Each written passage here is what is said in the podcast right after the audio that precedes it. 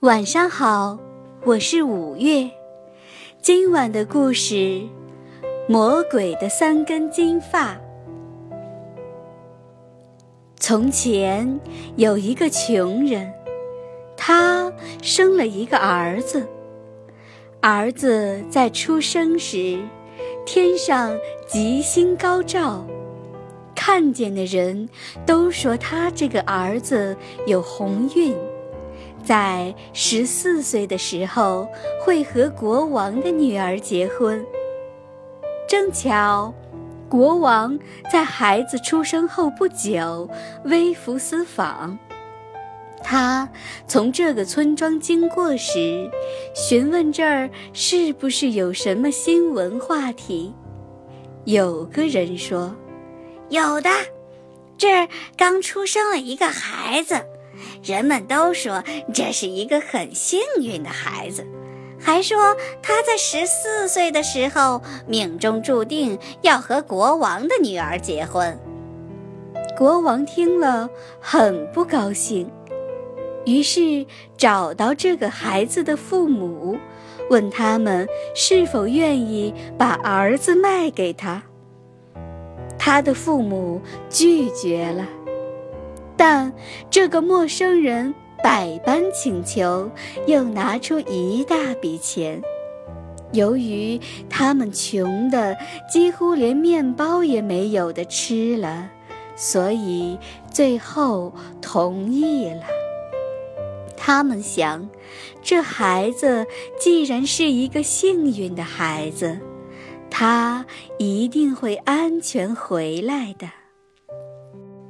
国王抱着这个孩子，把他放进一个箱子里，然后骑着马带走了。当他走到一条很深的小河边时，他把箱子扔进了水流中，自言自语地说：“这个小绅士，永远也不会做我女儿的丈夫了。”然而，神灵保佑着这个孩子，箱子并没有沉到水里去，而是漂浮在水面上，而且没有一滴水漏进箱子里。最后，这只箱子飘到离国王两里远的地方，停在了一座磨坊的拦水坝上。不久，磨坊的主人看到这只箱子，便拿来一根长杆子，把箱子打捞到岸边。他发现箱子很沉，以为里面会有金子。打开箱子一看，里面竟然是一个漂亮的小男孩。孩子对他露出了快乐的笑容。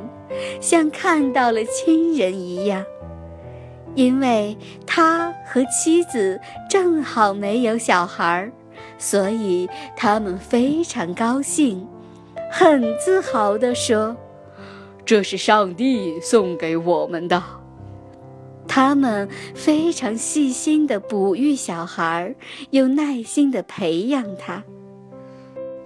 小孩慢慢地长大了。长得人见人爱，十三年转眼就过去了。有一次，国王偶然来到磨坊，他看见这个可爱的孩子，就问磨坊主：“这个少年是不是他们的儿子？”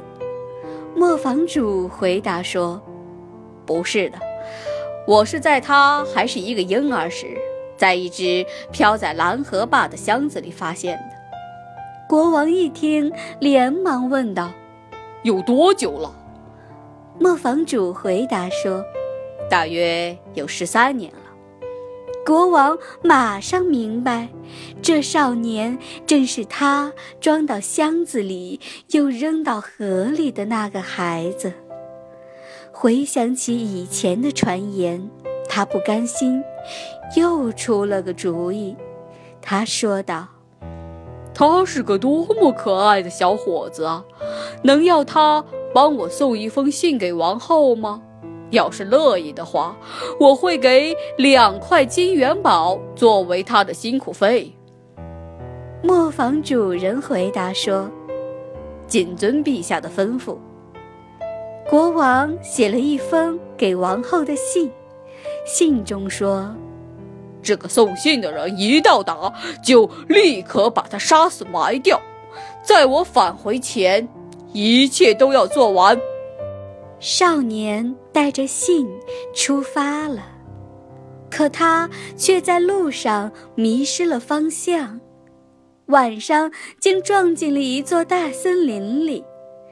他不得不在黑暗中摸索着寻找出路。透过黑夜，他看到不远处有灯火晃动。循着火光，他来到一座小村舍。房屋里有一个老太婆。老太婆看到他后很害怕，说道：“你怎么到这儿来了？你这是要去哪儿啊？”“我要去见王后，给她带一封信。但是我迷路了，想在这儿过夜休息一下。”你太不幸运了，竟撞进这个强盗的窝里。要是那帮强盗回来看到你在这儿，他们会杀死你的。他回答说：“我太疲倦了，管他嘞，我已经走不动了，先休息再说吧。”说完，把信放在桌子上。躺在一条长凳子上，自个儿睡着了。强盗们回来看到他，便问老太婆：“这个陌生的少年是谁？”他回答说：“他是给王后送信的人，中途迷路了才走到这儿的。”强盗们拿起信，拆开一看。里面写的是要王后杀掉送信者，不知是出于同情这个少年，还是想和国王作对。强盗头将信撕了，另外写了一封，信中要王后在这个少年到达后，马上让他和公主结婚。他们没有惊动他，一直到第二天早晨，他起来后，才有老太婆指给他去王宫的正确道路。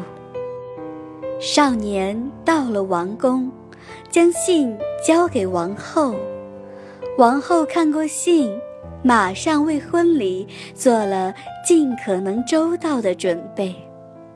看到少年如此英俊，公主非常愿意嫁给他做妻子。过了一段时间，国王回宫了。当他看到预言成为现实，这个幸运的孩子不仅没有在他的奸计中丧生，而且和他的女儿结了婚。很想知道事情怎么会变化成现在这个样子的。王后说：“我亲爱的，你的信在这儿，你自己看看吧。”国王接过信，知道信已经被调换了，就问这位女婿拿着他的信干了些什么事儿。他回答说。我什么事儿也没干，一定是晚间我睡觉的时候，信被人做了手脚。国王听了，气得暴跳如雷，叫道：“任何要娶我女儿的人都必须下到地狱去，把魔王头上的三根金发给我取来，只有这样，我才同意他做我的女婿。”少年说道。我一定很快就会办的。于是他告别妻子，踏上了冒险之路。他经过第一座城市时，城市卫兵拦住他，问他是干什么活的。他回答说：“我什么事儿都能干啊。”他们说道：“如果真是这样，你就是我们要寻找的人。请告诉我们，在我们的城市里集市中有一口喷泉，为什么干了，再没有泉水冒出来？要是你找出是什么原因的话，我们将给你两头驮满金币的驴。”他说道。等我回来的时候，我就全知道了。不久，他来到另外一座城市，那儿的问兵也问他有什么手艺，懂得什么。他回答说：“我什么事儿都能干。”他们说：“那就请为我们做一件事儿。”告诉我们，那棵过去为我们结金苹果的树，为什么现在连一片叶子也不生了？他说道：“我非常愿意为你们效劳。当我回来时，我就知道了。”最后，他来到一个大湖边，他必须横渡过去。年轻人找到一只渡船后。摆渡的船夫不久就开始问他是干什么的，懂得什么事情。他说：“我什么事儿都懂。”船夫说道：“那么，请指教我，为什么我总是在这水上摆渡，始终不能脱开身子去干其他的行当？”你要是能告诉我，我将重重的谢你。”年轻人说，“当我回来时，我会告诉你有关办法的。”渡过湖后，他来到了地狱。地狱看起来既阴森又恐怖，但魔王此刻不在家，他的奶奶正坐在安乐椅上。看到他后，他问道。你来找什么呀？他回答道：“魔王头上的三根金头发。”接着，他把自己的遭遇告诉了他。你真是感冒奇险啦！他很同情，又很赞赏这个年轻人，决定帮助他，就说道。我会尽我所能来帮助你的。说罢，他把年轻人变成了一只蚂蚁，要他躲藏在他外衣的褶皱里。他很感激地说：“太好了！不过我还想知道，为什么那个城里的喷泉干枯了？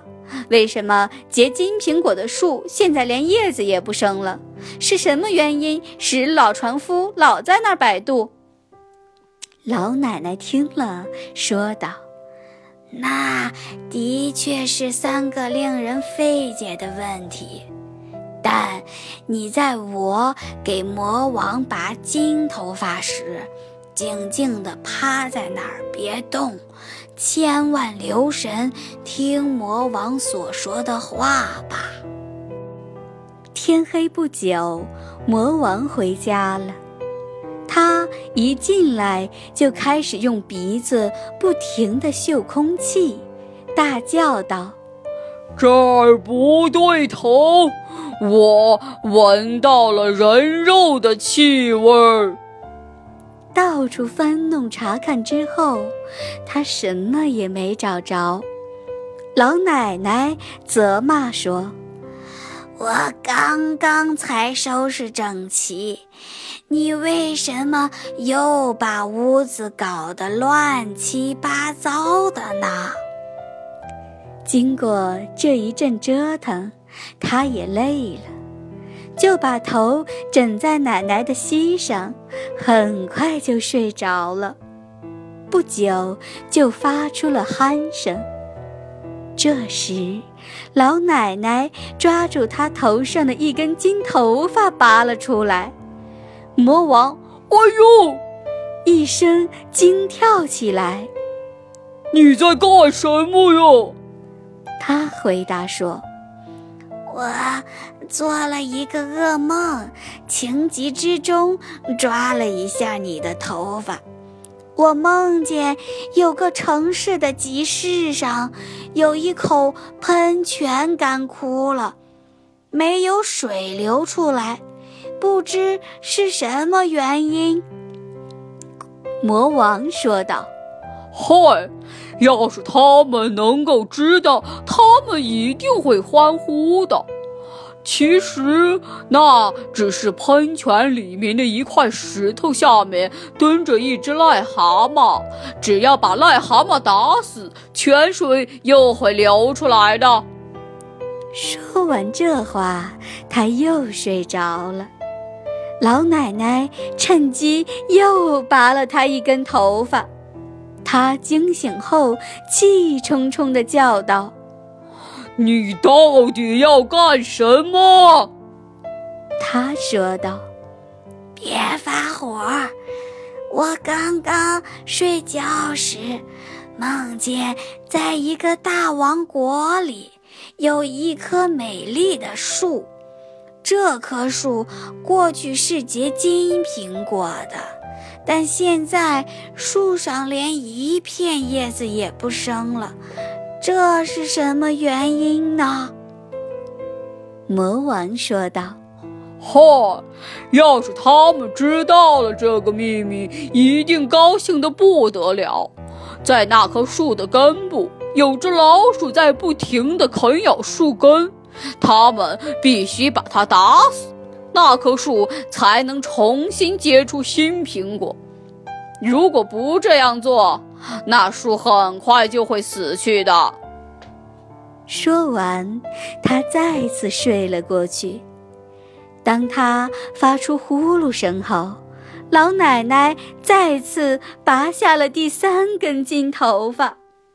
魔王跳起来，厉声喊着要发作，但老奶奶还是使他平静了下来，说道。我又做了一个奇怪的梦，梦见一个船夫似乎命中注定要在一个湖上不停地为人来回摆渡，总是脱不开身。是不是有什么魔力困住了？魔王听了说道：“哎呦，真是一个蠢东西！”让他把船篙塞在另一个渡客的手中，他不就脱开身了？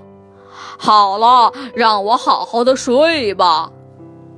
到了第二天早上，魔王醒来之后出去了。老奶奶将蚂蚁变回年轻人的原样后，把三根金发给了他。叮嘱他要记住那三个问题的答案。年轻人在真诚道谢之后，步上了回家的旅程。不久，他回到渡口，船夫看到他回来了，询问他应允自己的问题的答案。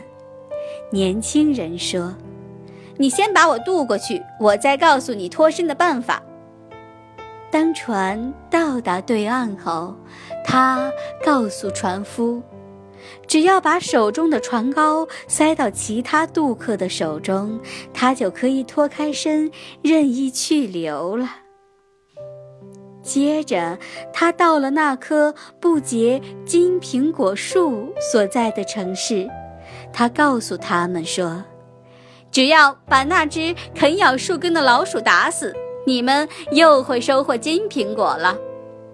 他们把很多财宝作为礼物送给了他。最后，他回到喷泉枯竭了的城市，卫兵请求他给他们答案。他告诉他们，必须杀死石头下的癞蛤蟆，水才会流出来。他们很感激他，给了他两头驮满金子的驴子。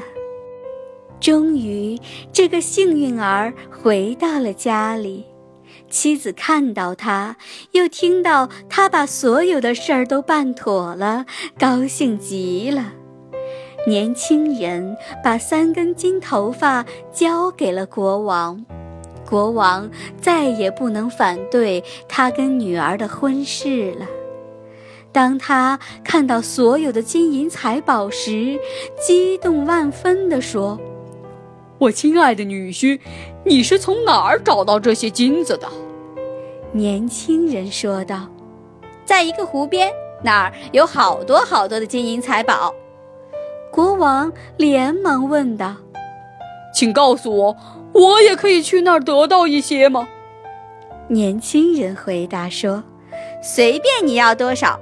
你在那个湖上会看见一个船夫，让他载你过湖去，你就会看到岸上的金子像沙子一样多了。”贪财的国王急急忙忙地启程去了。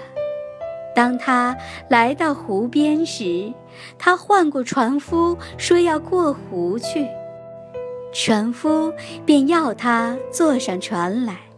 他刚一上船，船夫马上把船篙塞进他的手里，跳上岸跑走了，只留下了老国王还在那儿摆渡。如果你现在去那个湖边，还能看到裸国王在那里摆渡呢。今天的故事讲完了，宝贝，晚安。